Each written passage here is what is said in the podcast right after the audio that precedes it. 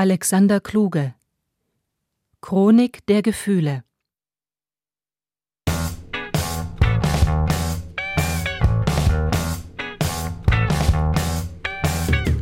Anleger Baggersee, Bieder Baggersee, Diana-See, Faulersee, Fennefuhl, Flughafensee, Große Krampe, Heiligensee, Krumme Lake, Hundekesee, Spektakelsee, Schlachtensee, Teufelsee, Waldsee und Wannsee, Tegersee, Stößensee, Anbecker Baggersee, Biederfer Baggersee, Diana-See, Faulersee, Fennefuhl, Flughafensee, Große Krampe, Heiligensee,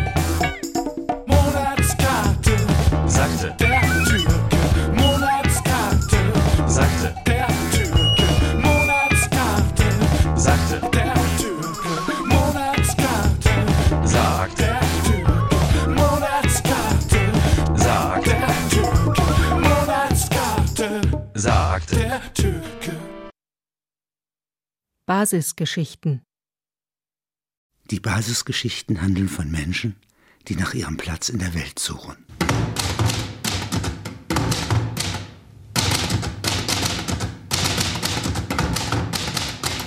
Sechs Veteranen. Dürre Gazellenkörper könnten solche Seelen nicht tragen.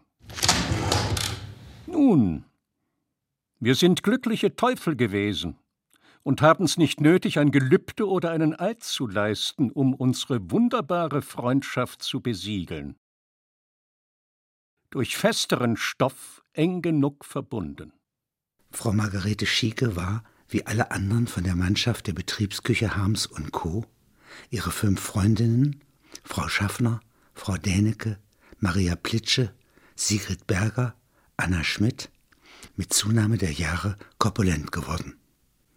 Über die dicken, schwankenden Hintern, das Oberfleisch auf den Hüften, das Fleisch am Rückenanfang, die massiven Oberarme, über die zwar, wenn sie allein vor dem Spiegel stand und prüfte, standhaften, aber zu breiten Brüste durch eine Klappfalte mit dem Oberbauch verbunden, es kam nicht auf Einzelheiten an, es war sämtlich aus den jugendlichen Fugen, war schon seit Jahrzehnten für jeden Augenblick, in dem mit einem Beobachter zu rechnen war, Kleidung gehängt. Alle sechs hatten sie Bedenken, die Körper noch vorzuzeigen, und da immer irgendein Beobachter nicht ausgeschlossen werden kann, konnten sie die fülligen Körperteile fast nie der Luft aussetzen oder der Sonne. Eingewickelt in Kleidung, oft tauschten die Freundinnen, die auch ihre Kleider tauschten, untereinander ihre Zweifel daran aus, ob dieser Endzustand, in dem sie noch sterben würden, ein Irrsinnsprodukt sei. Das trugen sie gemeinsam. Liegt es, fragt Annie Schaffner, an der Ernährung?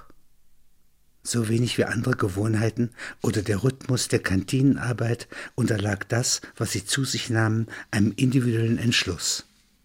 Sie aßen, was sie gewohnt waren. Ich kaue stundenlang an den Knickebroten, sagte Frau Plitsche. Satt werde ich davon nicht. Aber ich esse die sechs Kracker auf und danach die Krümel.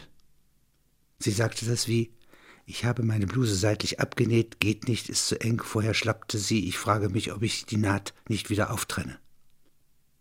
Das wäre das Beste, antwortete Marga Schieke. Sondernahrung ließ sich vor allem dann nicht durchhalten, wenn man in Gesellschaft aß.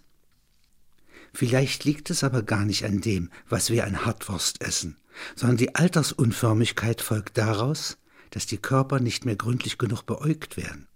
Dem widersprach Frau Berger.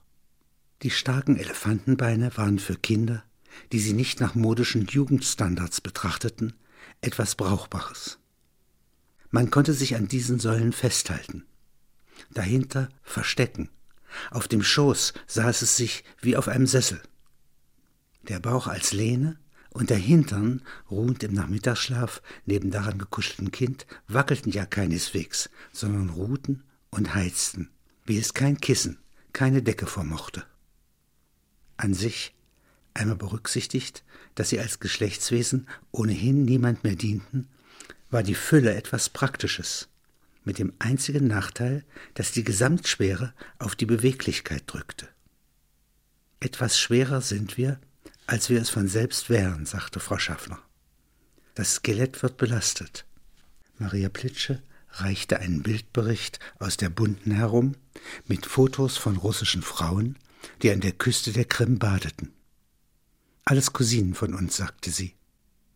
Die sechs Freundinnen hatten Lust, sich und die Millionen ihrer körperlichen Verpackungsart noch für brauchbare Lebewesen zu erklären. Dafür müssten wir Wassertiere sein, rief Frau Dänecke, die bis dahin geschwiegen hatte. Sie stellten sich vor, dass sie zu sechst als großartige fischähnliche Säuger nördlich der Azoren aus den Fluten auftauchten, wie Nilpferde oder Seeelefanten, die für die Kälte des Jahres Fett angesetzt hatten. Dürre Gazellenkörper könnten solche Seelen nicht tragen. Sie könnten sich auch nicht gegen die reißende Strömung halten. Frau Schieke hielt das für realistisch. Hätte aber doch Egon Schieke, ihrem in vieler Hinsicht gleichgültigen Beherrscher, nichts von dieser Vorstellung berichtet.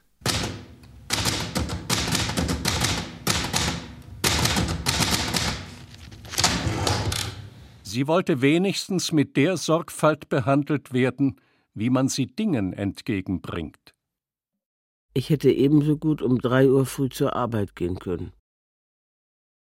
Mein Mann ist in dieser Nacht beinahe gestorben. Wäre eine Straßenbahn gefahren, wäre ich zur Arbeit gegangen.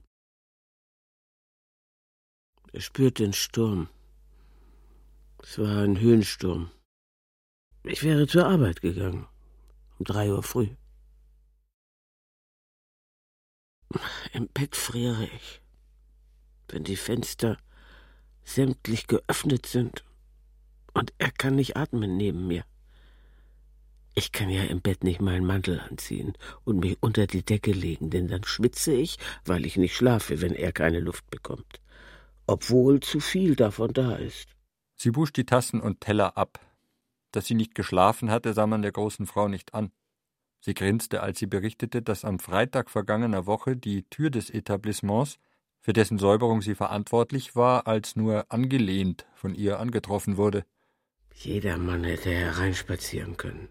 Das Geschirr wegnehmen, die frisch gewaschenen Handtücher. Sie aber hatte beim Weggehen abgeschlossen und noch einmal tagsüber von zu Hause angerufen, ob jemand da wäre. Es meldete sich niemand. Der Herr Geschäftsführer des Betriebs, für den sie putzte, nimmt sie an, hatte besoffen die Tür offen gelassen, um in triebhafter Weise Zigaretten zu kaufen und unterwegs jemanden getroffen. So stand die Tür über Nacht offen. Sie bat einen Herrn vom Musikverlag im Stockwerk höher, einen Moment vor der Tür Wache zu halten. Sie aber drang in die ungeschützte Wohnung ein. Die Wache für den Fall, dass sich jemand in der Wohnung verborgen hielt. Es war aber nur eine Tür, die normalerweise zu verschließen war, offen gelassen worden, niemand anwesend, so dass sie wie an anderen Tagen die Abwäsche besorgte und alles wieder sorgfältig verschloss. Die Ehebetten stehen zu Hause wie seit je. Dies ist, wenn mein Mann nachts nicht atmen kann, eine unsinnige Stellage. Es wäre ja schön, sinniert sie, wenn einer einschläft, oder wach liegt und nicht atmen kann, Schmerzen hat wegen Höhensturms, den er spürt, der andere aber nicht, und er am anderen Morgen nicht mehr aufwacht. Sie sieht es und besorgt jetzt alles, wie es recht ist. Alarmiert die Verwandten, die Feuerwehr, das Beerdigungsinstitut, den Arzt, räumt auf und so weiter dann hätte sie ebenso gut ruhig in einem anderen Zimmer oder in der Küche auf der Couch schlafen können, und das Resultat, das doch am Ende unvermeidlich ist, am Morgen zur Kenntnis genommen, hätte bei der Arbeitsstelle angerufen und gesagt, ich verspäte mich heute etwas. Ich verspäte mich heute etwas. Stattdessen kriecht sie abends, etwas anderes als ein Nachthemd kann man nicht anziehen, auf ihr eheliches Lager, so dass sie jeden Atemzug des anderen, die Beschwerlichkeit der Lungenzüge mitatmet. Es ist so, als wollte er ihr mit diesem Atemrasseln, Japsen etwas sagen. Sie versteht aber solche Sätze nicht. Wäre es nur, dass sie hinsehen müsste, den Kopf in dieser Richtung gefesselt, dass sie die Augen zwölf Stunden nicht von ihm wenden könnte, so hätte sie die Möglichkeit, dennoch die Lider zu schließen und schliefe wohl irgendwann in angespannter Lage ein.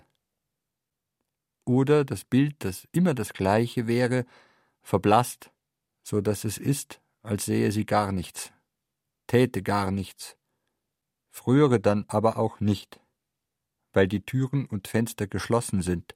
Dies alles ist nicht möglich, da die Ohren sich nicht gewöhnen wie die Augen. Sie legt eines der beiden Ohren fest auf die Kissen, um nicht hinzuhören, aber das andere bleibt offen und nimmt verstärkt wahr.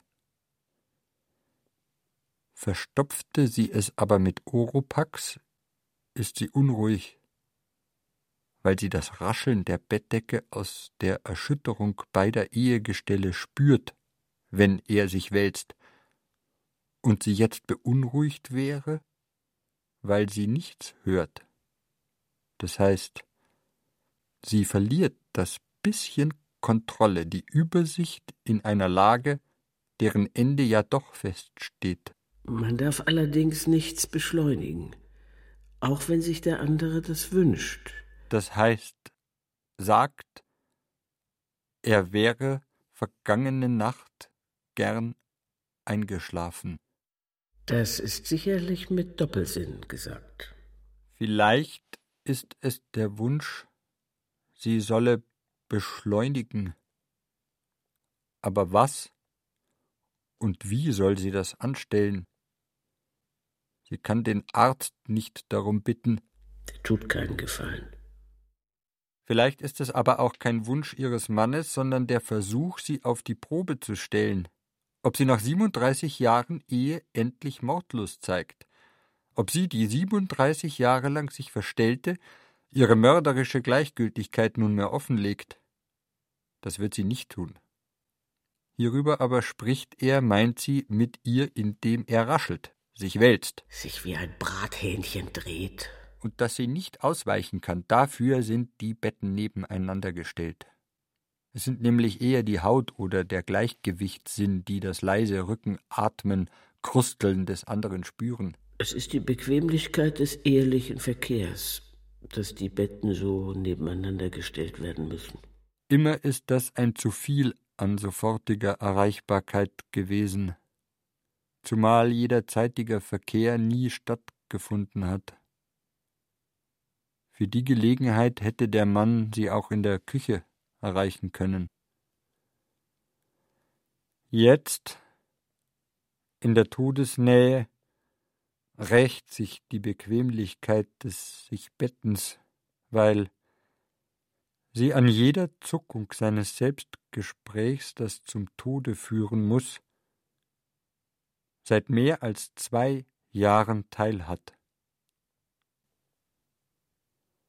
Der eheliche Verkehr hat seinen Charakter insofern gewandelt, behindert aber nach wie vor den Schlaf. Sie kann nicht für sich sein, außer wenn sie Gelegenheit hat, zur Arbeit zu gehen. Dort kann sie sprechen, Antwort geben. Das kann sie nachts nicht. Sie vermeidet es, zu rascheln oder sich auf die andere Seite zu drehen, um ihren Mann, für den seltenen Fall, dass er einmal doch sekundenweise schläft, nicht aufzuwecken. Sie will sich auf dieses Gespräch auch nicht einlassen, weigert sich. Lieber holt sie Sprudel, denn er muss feucht gehalten werden, verlangt zu trinken, da er den Mund offen hält wenn er stöhnt. Im Luftzug geht viel Feuchtigkeit verloren. Sie hat ihn im Verdacht, während sie im Nebenbett harrt, sie zu betrügen. indem er unterhalb des bettbewegenden Rumorens, das er mit der Routine so vieler Jahre vielleicht schon automatisch veranstaltet, in Wahrheit schläft. Irgendwann muss jeder Mensch schlafen. Vielleicht tut er das auch während ihrer Arbeitszeit, um die Kräfte zu sammeln, die er braucht, um sie nachts zu belagern. Sie schwankt, möchte nicht ungerecht sein. Andererseits wünscht sie wenigstens so sorgsam behandelt zu werden wie ein gewöhnliches Ding. Das würde man nicht in eine Stellage wie dieses Ehebett zwingen. So macht sie ihrem Kumpan im Nachbarbett Vorwürfe, äußert sie aber nicht. Die Vorwürfe beziehen sich streng genommen nicht darauf, dass er nicht schneller stirbt, sondern dass er nicht ein gutes Wort sagt, das es möglich machen würde, die Bettgestelle auseinanderzurücken. Schon ein solches Auseinanderrücken, nach 37 Jahren der Bewährung, drei bis vier Meter zur freien Wand hin, dann den Schrank zwischen die Betten gerückt, schiene ihr paradiesisch, ein Lohn. Da sie Lohn aber hier nie erhielt, auch nicht mehr erwartet, ist die Gegenseitigkeit gestört, und sie will eigentlich auf nichts mehr antworten, schweigt, schlaflos.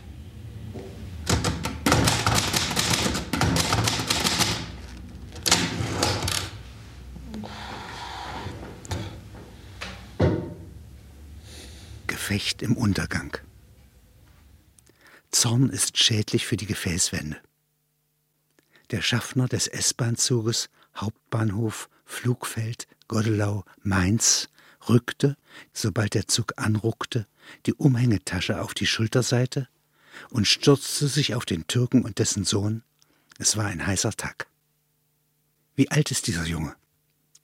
Der Türke war dem durch hohen Blutdruck gezeichneten Schaffner biologisch überlegen. Er blieb ruhig, verstand kein Deutsch. Er überreichte dem Beamten eine Monatskarte. Wie alt ist dieser Junge?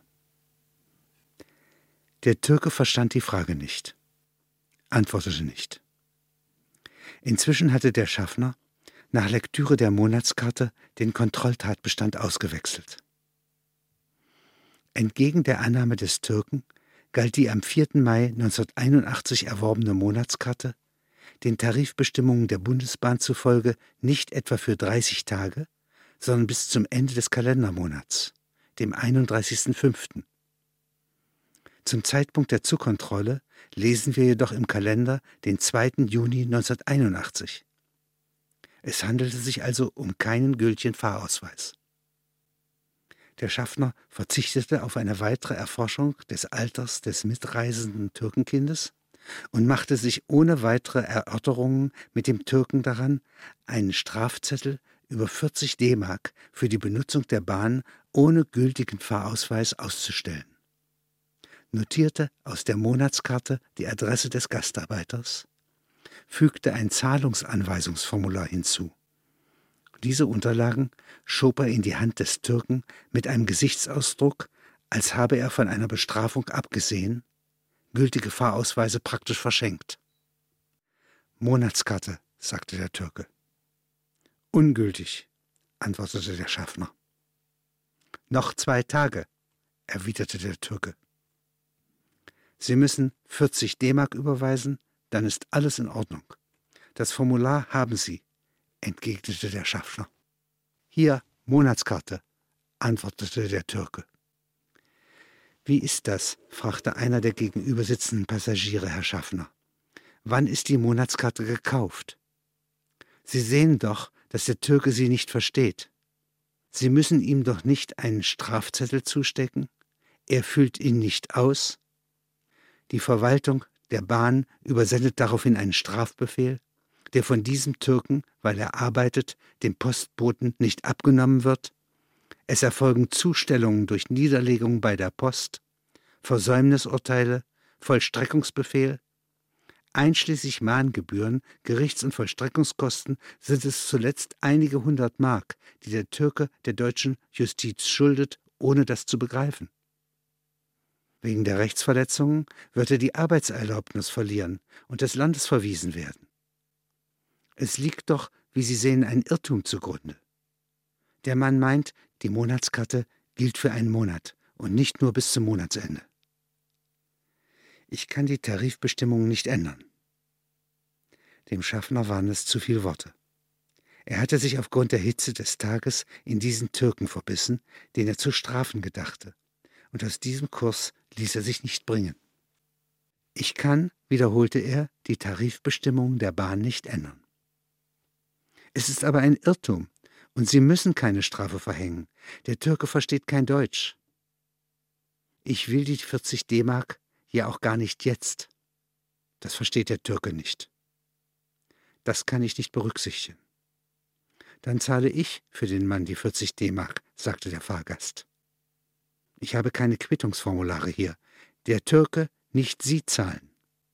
Dann gebe ich dem Türken 40 D-Mark und er zahlt sie an Sie.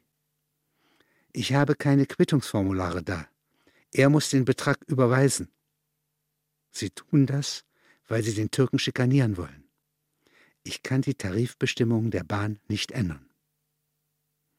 Sie lassen hier Ihre Wut an dem Türken aus. Geben Sie mir Ihren Namen, damit ich mich beschweren kann. Ich sage meinen Namen nicht.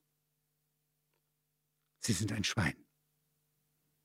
Inzwischen waren die anderen Passagiere des Waggons aufmerksam geworden und der Schaffner versuchte, sich vom Ort seiner Initiative zu entfernen.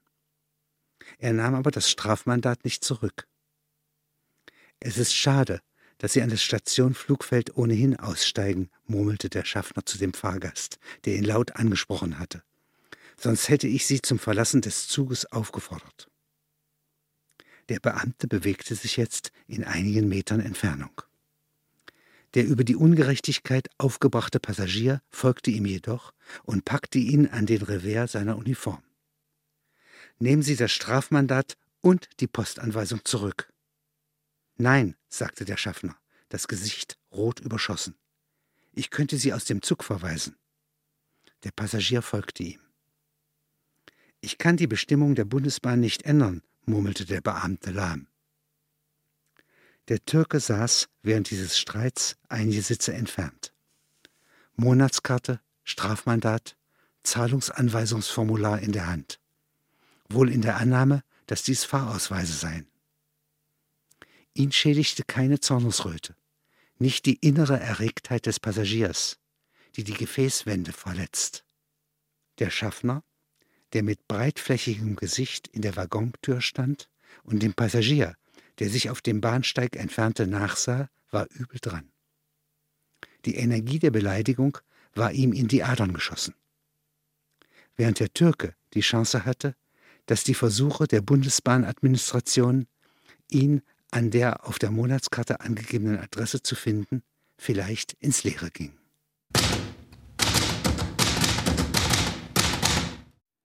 Scheidungstermin? Sie musste umdisponieren. Der Scheidungstermin war für Donnerstag 8.30 Uhr früh angesetzt.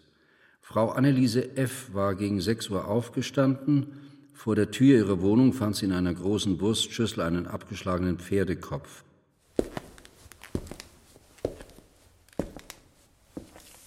Der Treppenaufgang dieses Mietshauses war gekachelt, Steinstufen. Die Wurstschüssel kannte sie. In ihr wurde in der Werkstatt ihres Mannes warme Mettmasse aufgekocht. Die Schüssel maß etwa zwei Meter im Durchmesser.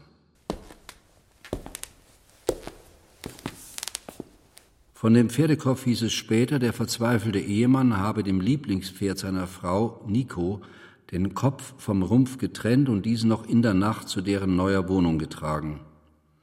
Die Haustür war mit einem Dietrich geöffnet.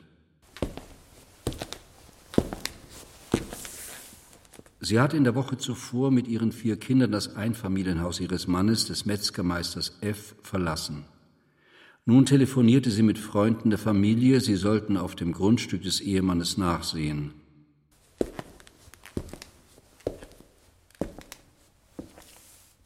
Es ergab sich, dass der Scheidungstermin hinfällig wurde. Das Haus ihres Mannes, noch war die Scheidung ja nicht in Kraft, der bloße Wille genügte nicht, eine Ehe zu lösen, brannte lichterloh, als die Freunde der Familie dort eintrafen. F. selber wurde wenig später entdeckt. Er war in ein Wäldchen gefahren, hatte auch sein Kraftfahrzeug in Brand gesetzt und sich erschossen, sobald sicher war, dass der Motor Feuer fing.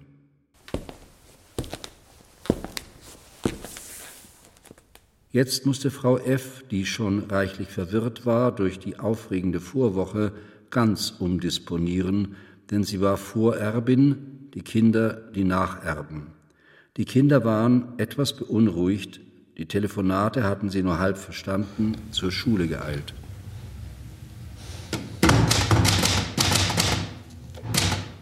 Inseln auf Leben und Tod. Gesetzt den Fall, sagte der Leiter der Therapiegruppe, zwei von ihnen, vor ihm sitzen 17 Personen, die Reihe geht nicht auf, befinden sich auf einer einsamen Insel. Gesetzt den Fall, zwei von ihnen befinden sich auf einer einsamen Insel. Es ist nur ein Boot vorhanden, das nur einen von ihnen trägt. Sitzen zwei darin, wird es kentern. Und dies ist die einzige Möglichkeit, die Insel zu verlassen. Der, der zurückbleibt, wird an giftigen Dünsten sterben. Entscheiden Sie sich, wer von Ihnen beiden fahren soll. Der Gruppenleiter weist auf ein Paar links vor sich, von dem er weiß, dass es zusammengehört und diese psychologische Sitzung besucht, weil es das gemeinsame Leben nicht erträgt, sich aber auch nicht aufrafft, sich zu trennen. Es dauert nicht lange und die übrige Gruppe redet dem Paar in seine Entscheidungsversuche hinein. Einerseits wollten beide nicht auf der Insel bleiben, andererseits keiner den anderen opfern oder ihm den Vortritt lassen. Es ist ein wirrer Zustand, der zweifelhaft bleibt, ob sie es überhaupt miteinander aushalten oder nicht besser beide sterben. Sie meinen, sie würden eher aneinander sterben als an der Inselkrankheit. Man könnte auch, sagen andere Paare, es sind ja vielleicht mehrere Boote, die am Gestade der einsamen Insel warten, jeweils einen in das Boot setzen, der andere schwimmt nebenher. Und wenn dessen Kräfte erschöpft sind, wechseln sie. Man kann ja auch einen in das Boot setzen, der andere schwimmt nebenher. Und wenn dessen Kräfte erschöpft sind, wechseln sie. Es komme darauf an, exakt den Moment abzupassen, in dem der Außenschwimmer nicht so erschöpft ist, dass der im Boot sitzende ihn vielleicht nicht mehr hineinzuziehen vermag. Es muss noch Kraft für den Wechsel sein. Vielleicht kommen die Paare, in der Gefahr, den rechten Moment zu verpassen, einander näher. Was aber machen wir mit dem 17. aus der Gruppe? Er müsste rotieren. Es ist einige Zeit lang eine zufriedene Flotte, die da im Rotationsverfahren über das Weltmeer rudert. Da das Ganze aber eine riskante Annahme bleibt, es hängt davon ab, dass alle daran glauben, andernfalls setzt die gleiche Entscheidungsschlacht ein, die beim Verlassen der Insel vermieden wurde, wirft ein Paarpartner ein, er wolle auf jeden Fall auf die Abfahrt zugunsten seines Mitpaarpartners verzichten. Er könne nicht mehr in den Spiegel sehen, ließe er den anderen sterben, lieber stürbe er und der andere setze sich ins Boot. Ich könnte nicht mehr in den Spiegel sehen, ließe ich den anderen sterben. Lieber sterbe ich und der andere setzt sich ins Boot. Es sei ja trotz allem so, das fühlen einige in der Runde, dass in dieser Frage auf Leben und Tod Es bleibt ein Beispiel. dass in dieser Frage auf Leben und Tod etwas Hoffnungsreiches verborgen liege, dass das Fortfahren von der Insel ohne den anderen etwas Attraktives besitze. Es bilden sich, ohne dass einer das sagt, zwei Fraktionen. Diejenigen, die gern durch Zurückbleiben auf der Insel überleben wollen, an die Dämpfe werde man sich gewöhnen, und diejenigen, die dies durch die Bootsfahrt zu erreichen wünschen, Hauptsache, der Partner verschwindet. Das bringt einen der jüngeren Männer in der Gruppe auf den Gedanken, dass er eigentlich gern rücksichtsloser wäre. Er meint, dass er das Boot dank körperlicher Überlegenheit auf jeden Fall besetzen und sich mit raschem Ruderschlag von der Gefährtin und der Todesinsel entfernen werde. Was nutzt ein Gewissen, wenn es in die Krise hineinführt, aber keine Ahnung hat, was hinausführt? Wir können uns ein solches Schönwettergewissen nicht leisten, weil sich im Ernstfall niemand danach richtet. Vor den Fenstern des Sitzungsraums ziehen Windböen über den See. Im Raum ist es warm. Wir haben Oktober. Der Gruppenleiter versucht, seine Züge zu beherrschen, damit seiner Miene keine Informationen über richtig, falsch abzulesen sind.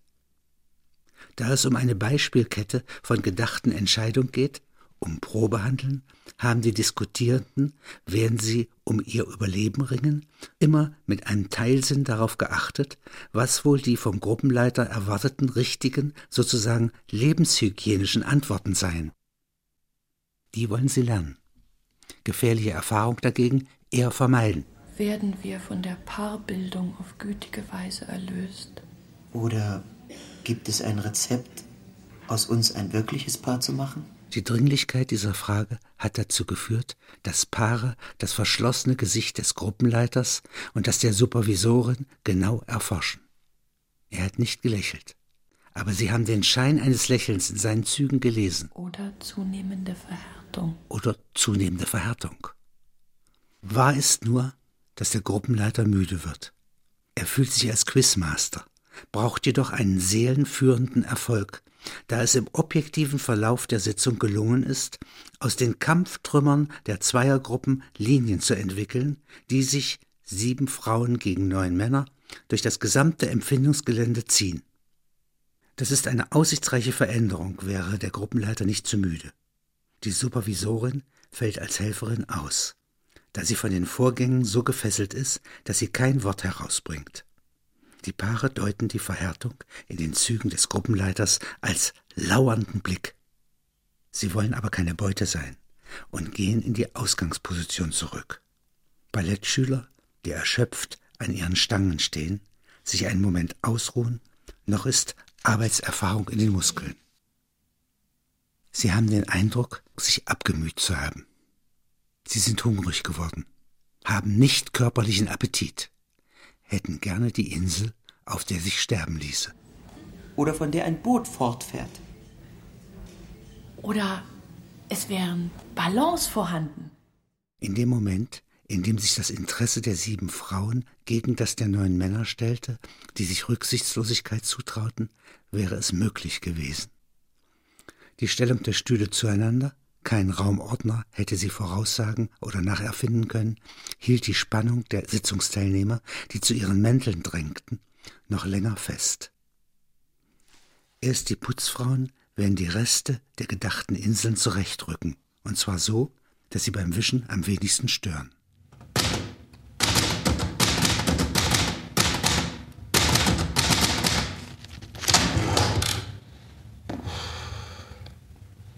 Der frustrierte Eilatz. Nervenschmerz im Zeigefinger ist die Folge der sechsten Tasse Kaffee, die ihn dennoch nicht wacher macht. Er stopft rhythmisch Essen in sich hinein. Um ihn herum ein chinesisches Lokal. Die Tür zur Küche ist geöffnet. Mehrere Köche und der Chef essen an einem Nachbartisch. Einer der Köche schlägt mit dem Bein heftig gegen das Stuhlbein. Heilatz würde die Chinesengesichter gerne zerschießen. Der Chef redet mit unbewegtem Gesicht auf die Mitarbeiter ein. Es sieht aus, als unterrichte er sie. Mit Brutalität greifen Chinesenfinger in den Mund, entfernen Speisereste. Einen Tisch weiter, eine Dame. Sie ist allein. Ob sie hübsch ist, ist uninteressant. Es wäre für Eilatz kein Grund, sich mit einer Frau zu befassen. Außer Chinesen zu erschießen, gibt es für nichts einen Grund.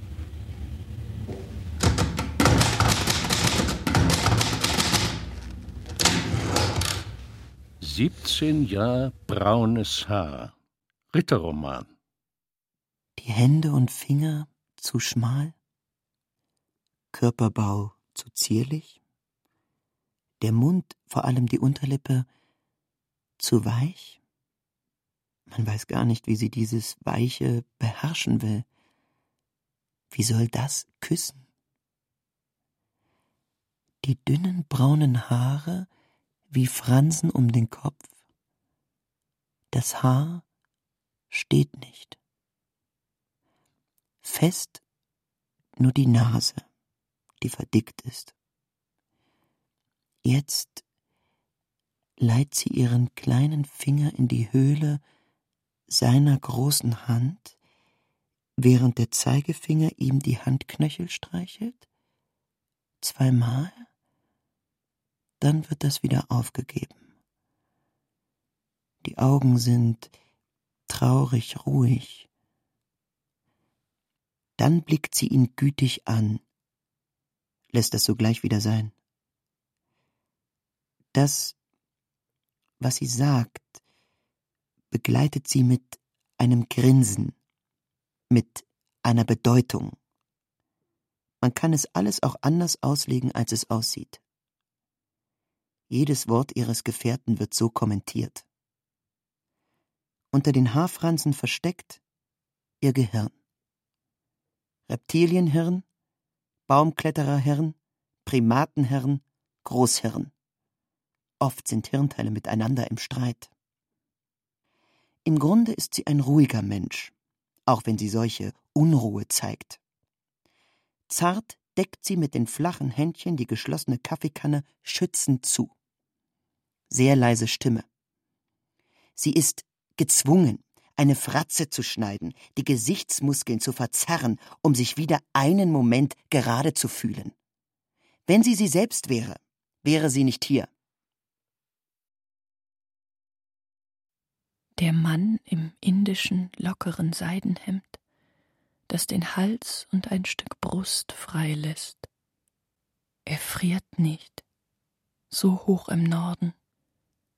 Ein Silberkettchen um den Hals und ein Kettchen mit rotem Zierstein. Eine tolle, aus steifem, stehendem Haar auf dem Kopf.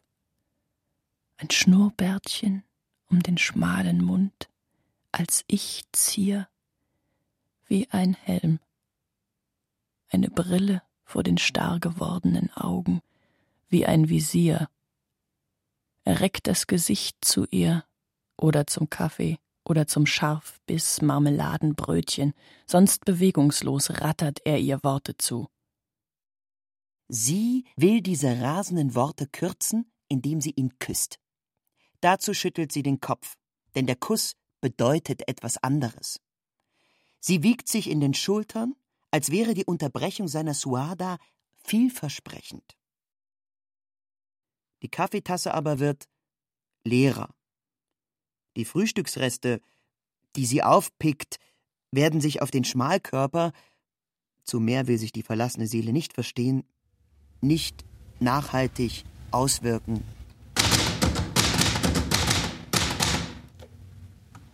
Wieland, eine Ruine des klaren Egoismus. Wieland tat meist, was die Umgebung oder die Befehlshaber wollten, aber auf eigensinnige Weise. Er sagte also zunächst Nein. Nein. Nein. Nein. Er fasste Entschlüsse, galt als bedeutender Egoist, grübelte. Später kam er den Anforderungen nach. Als Individualist, ausstaffiert wie mit einem Matrosenanzug, war er begierig, zu einer Gesellschaft zu gehören, und wenn diese Spiele spielte, Karten und so fort, dann konnte er sich, abseits gesetzt, nachdenklich zeigen. Dazu war nur nötig, dass er in Gesellschaft war, und sich zugleich von diesem Kreis abheben, dazu war nur nötig, dass sie ihn nicht hinauswarfen, sondern als mürrischen Menschen als Besonderheit duldeten. Er ist nur die Fassade eines Willensmenschen, sagte seine Freundin Hilde. Aber schon die Fassade stört gewaltig. Man würde ja auch keine großen Möbel aus Nussbaum oder einen Zinnschrank, meinte Hilde, in ein drei Quadratmeter großes Zimmer stellen.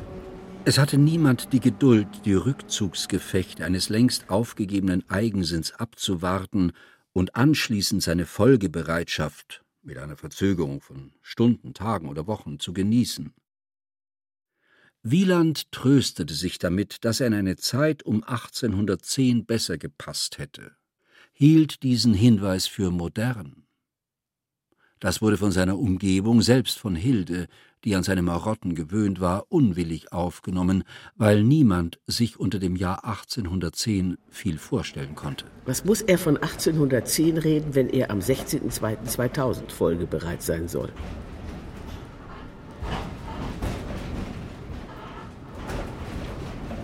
Vorstehendes weiß ich aus Briefen, die mit Fäden zusammengeheftet in einem Schuhkarton in einer Bodenkammer liegen, von denen niemand weiß, dass sie dort zu finden wären. Ohne Aussicht wird die Zeit ihm lang.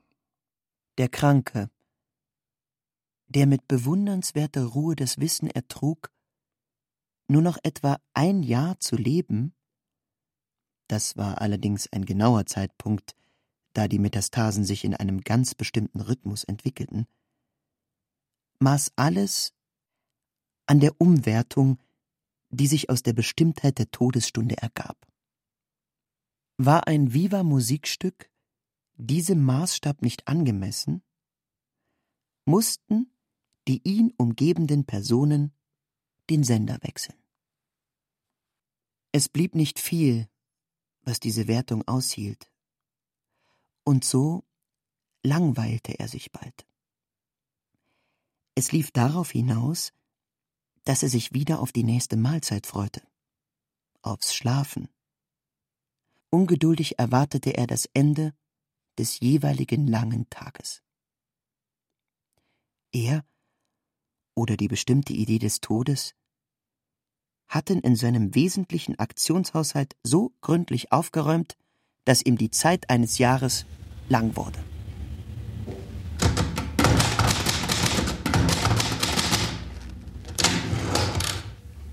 Rehe blicken nicht nach oben.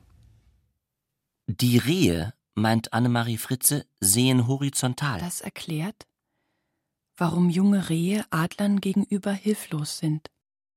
Sie hatte ein Bild gesehen, wie ein Adler ein Kitz durch die Lüfte davonträgt, hatte Lust an diesem Vorgang empfunden.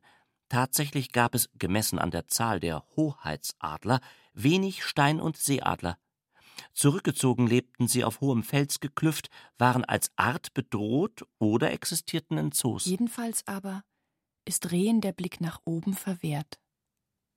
Während sie quer voran und seitlich genauestens beobachten, das ist der Grund dafür, dass sie weder die Hochstände, die merkwürdig deutlich an Waldrändern aufgebaut sind, noch die Hochsitze, die sie krönen, und die darin befindlichen Jäger sehen. Wolfgang fragte Marianne, warum sie sich mit solchen Fragen, die sie als Nichtbiologin niemals genau beurteilen könne, beschäftige. Sie neigte dazu zu sagen, dass sie sich in solchen Augenblicken mit der Natur eins fühle. Das hielt Wolfgang für ideologisch. Sie wiederum hielt die Beziehung zu ihm für Unfug und ließ sich nur von Fall zu Fall überreden, sie fortzusetzen. Was die Adler betraf, insbesondere die Steinadler, so waren sie, das hatte Annemarie gehört, kleinhirnig, aber geradsinnig. Sie wäre bereit gewesen, sich von einem solchen Tier in eine Ferne verschleppen zu lassen. Vorausgesetzt? Vorausgesetzt, es wäre im Märchen. Das heißt, ihre Wünsche würden respektiert. Unheimlich wäre es, sagt sie, wenn das ziemlich große Tier sie nicht wunschgemäß absetzte, falls es ihr zu viel würde. Unheimlich. Die Kleinhirnigkeit schien ihr ein Vorteil zu sein, wenn das Tier Ratschläge annahm. Sie stieß in der Praxis oft auf fremden Willen, der sich dem verbalen Zugriff entzog. Wortlos gegriffen und durch die Lüfte getragen zu werden, im unerwarteten Moment, scheint mir erstrebenswert. Da Adler, wie gesagt, kaum noch existierten und sich Menschen nicht näherten, war in ihren Überlegungen vorausgesetzt, dass es sich nur um einem Adler vergleichbare Erscheinungen handeln konnte, von denen sie aufgehoben sein wollte. Nichts an Wolfgangs Praxis war in diesem Sinne überraschend. Ja, sie wusste schon, was er beabsichtigte, wenn er sich die Hose aufknöpfte, konnte seine Pläne, die er mit ihr hatte, geradezu riechen. Es blieb ihr nichts verborgen, während er im Gespräch darauf beharrte, etwas Geheimnisvolles, von ihr noch nicht Verstandenes in Reserve zu haben. Aber wo sollte das sein? Wolfgang fand sie unaufmerksam. Lawinenunfall. Den Leiter der Staatsanwaltschaft in Neustadt verblüffte und insofern fand der Tatbestand seine innere Bildung, als er neuartig schien, dass absolut niemand wegen des Unfalls beschuldigt werden konnte. Gegen 14 Uhr verabschiedete sich der elfjährige Michael L. aus Neustadt bei Coburg von seiner Mutter. Ich baue ein neues Eskimo-Iglu. Mit einem Eimer und einem Spaten zog er los. Tags zuvor hatte er in den vom Räumdienst angefahrenen Schneehaufen ein großes Loch geschaufelt. In der Nacht jedoch sackte die Höhle zusammen. An diesem Nachmittag nun sollte das Werk gelingen. Um 19.30 Uhr, als es schon finster war, hatte die Familie von ihrem Sohn noch immer nichts gehört. Sie alarmierte die Polizei. Eine in großem Stil angelegte Suchaktion begann. Hunde schnüffelten am Straßenrand. Beamte und Freiwillige gruben in den Schneehügeln der Umgebung. Gegen 23 Uhr rief ein Feuerwehrmann die Suchmannschaft zusammen. Er hatte die Schaufel des Schülers entdeckt. Wenig später fand man den Eimer. Unter zwei Meter hoch aufgetürmten Schneemassen, nur 50 Meter vom Elternhaus entfernt, lag der Junge. Rettungsversuche blieben erfolglos. Der Junge hatte nicht bemerkt, dass ein städtischer LKW direkt vor seinem halbfertigen Iglu stoppte. Nachdem sich der Fahrer im Rückspiegel überzeugt hatte, dass keine Menschen sich hinter dem LKW befanden, hob sich die hydraulische Ladefläche, die Wagenladung Schnee kippte nach hinten.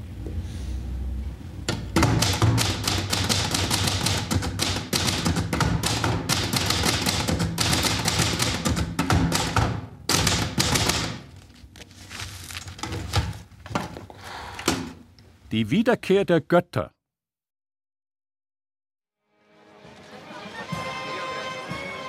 Götter machen Objekte fügsam oder tückisch. Pushkin.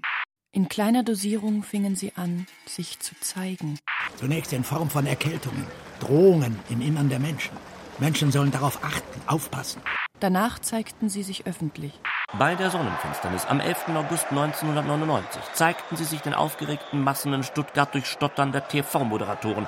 Keiner brachte einen esoterischen Satz zustande, die Sprecher waren erregt. Das war ein Zeichen der Götter. Wenig später manipulierten sie die Börsen und das Weltwetter. Sie waren gierig, unerfahren, tatendurstig. Infolge der unerwarteten Wiederauferstehung. Viele Menschen begannen, an sie zu glauben. Sie zeigten sich in Utah, USA, in Makedonien, ergriffen Partei. Was tun Götter? Sie leben von Teilhabe, von Beeinflussung. Es ist ein Aberglaube, dass sie auf Opfer oder gläubige Menschen Wert legen. Durchschreiten. Das ist ihre Sache. Und eine zeitunabhängige Wahrheit. Auch wenn sie keiner glaubt, bleibt sie wahr. Das heißt, sie ist wirklichkeitsbestimmend. Die Welt glaubte, noch unbehindert und nach menschlichem Gesetz ins 21. Jahrhundert einzuziehen, ihre Geschicke selbst zu bestimmen. Was ist anders, wenn Götter die Welt bestimmen? Im Augenblick ist nichts merklich anders. Über Äonen hinweg dagegen ist es starke Veränderung. Menschen haben nämlich Sklaven. Das ist dem Wesen der Götter entgegengesetzt. Götter haben keine Sklaven. Götter haben Automaten. Heraklit. Sie kommen aus früher Zeit, vermutlich von anderen Gestirnen. Mächtiger als die Masse der Menschen und der Toten sind sie vermutlich nicht. Würden alle Menschen das Gleiche zur gleichen Zeit wollen, und hätte dieses Gleiche die Substanz dieser Menschen, wäre eine solche Gewaltwolke aus Willenskraft allen Automaten und Aushilfen der Götter überlegen. Eher sind sie Sonnen- und Mondgeister, ausgerüstet mit Kräften der Ahnen. So können die Götter meisterhaft alle Verhältnisse durchdringen. Wie Mondlicht, nicht wie krasses Sonnenlicht. Sind sie wie Schutzengel? Gewiss, antwortete der Geisterseher Löwenstein. Aber sie wissen nichts von Schutz. Sie schützen dasjenige oder denjenigen, der sich zufällig unter den Schild ihrer Automaten stellt. Hier ein Gedicht geschrieben in der FAZ, ja, nicht? Welcome to Santa Monica. Fremde Wesen schaffen Glückshorizonte. Sie schaffen Hegungen, das heißt unverletzliche Orte. Sie tun dies vor allem da, wo früher heilige Stätten existierten. Es ist viel Trägheit im Automatismus der Götter. Der Physiker Schleifstein identifizierte sie deshalb mit dem Gesetz der Trägheit bzw. Beharrung. Unverletzliche Orte gibt es vor allem im keltischen Südwesten Großbritanniens und in Griechenland, wo die Städten den Göttern vertraut sind. Befinden sich in den Rocky Mountains keine solchen Orte? Auch dort, sagt Löwenstein, können unerwartet Automaten oder glückliche Orte den Fremden überfallen oder aus Gefahr retten. Gütig indessen sind Götter überhaupt nicht. Sie sind lediglich anders. Und wo Glück und Unglück sich für Menschen nicht unterscheiden, bringt göttlicher Einwurf entweder Unglück oder Glück. Die Wiederkehr der Götter kompliziert unsere Welt deshalb im Sinne von Vielfalt. Sie bildet eine Parallelwelt, zusätzlich zu den vielen, die wir aus der Quantenphysik kennen. Während die Menschen, die die Götter in ihrem Inneren nachahmen, deren Unsterblichkeit begehren, zeigen die Götter Unsterblichkeit, ohne dass sie sie haben. Menschenart hat keine Kenntnisse. Gottesart hat sie. Fifi. Liebst du mich? Sie druckste. Ich habe etwas gefragt, beharrte er. Ich hab's gehört. Und? Sie wollte nicht antworten. Nach einer Weile brachte Fred das Gespräch erneut auf das Thema. Würdest du sagen, dass du mich liebst? Was muss ich jetzt sagen? Du sollst etwas dazu sagen. Wozu sind wir zusammen, wenn du zu dem Kern der Angelegenheit nichts beiträgst? Aber sagen, liebst du mich oder nicht? Dass ich dich nicht liebe, würde ich ja nicht zugeben, so wie wir hier zusammen sind. Das ist keine Antwort, ja oder nein. Eine klare Antwort? Sie wollte Zeit gewinnen, schälte ihm einen Apfel und reichte ihm Stück für Stück. Die Frage lag ja nicht. Liebst du mich? Sag. Sie hätte ihn gern ironisch abgefertigt und überhörte die Frage, die durch Wiederholung zweifellos nichts gewann. Da er aber ernsthaft blieb, nach einer Antwort dringlich verlangte, äußerte sie sich so. Ich kann sagen, dass ich es lieber habe, wenn du da bist, als wenn du weg bist. Wo weg? Aus meiner Umgebung weg. Wie ein Hund? Von dem würde ich das so nicht sagen. Aber irgendwie anders. Ich habe Pfiffi lieber da, als dass er weg wäre? So ähnlich.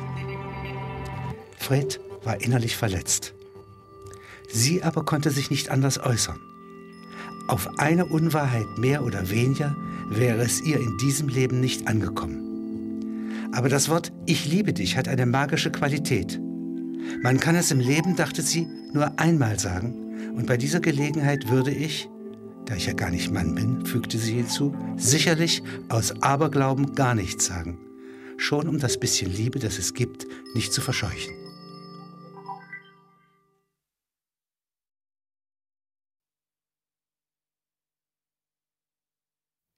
Alexander Kluge. Chronik der Gefühle. Basisgeschichten.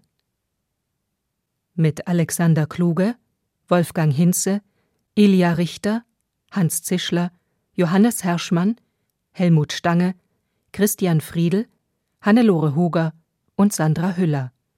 Musik Die Türen. Ton und Technik Hans Scheck, Susanne Herzig. Regieassistenz Stefanie Ramp. Bearbeitung und Regie Karl Bruckmeier. Produktion Bayerischer Rundfunk 2009. Redaktion Katharina Agathos, Herbert Kapfer. Der Hörspielpool. Hat's dir gefallen? Ja, sehr. Hörspiele und Medienkunst. Weitere BR-Produktionen auf einen Blick gibt es im Netz unter hörspielpool.de.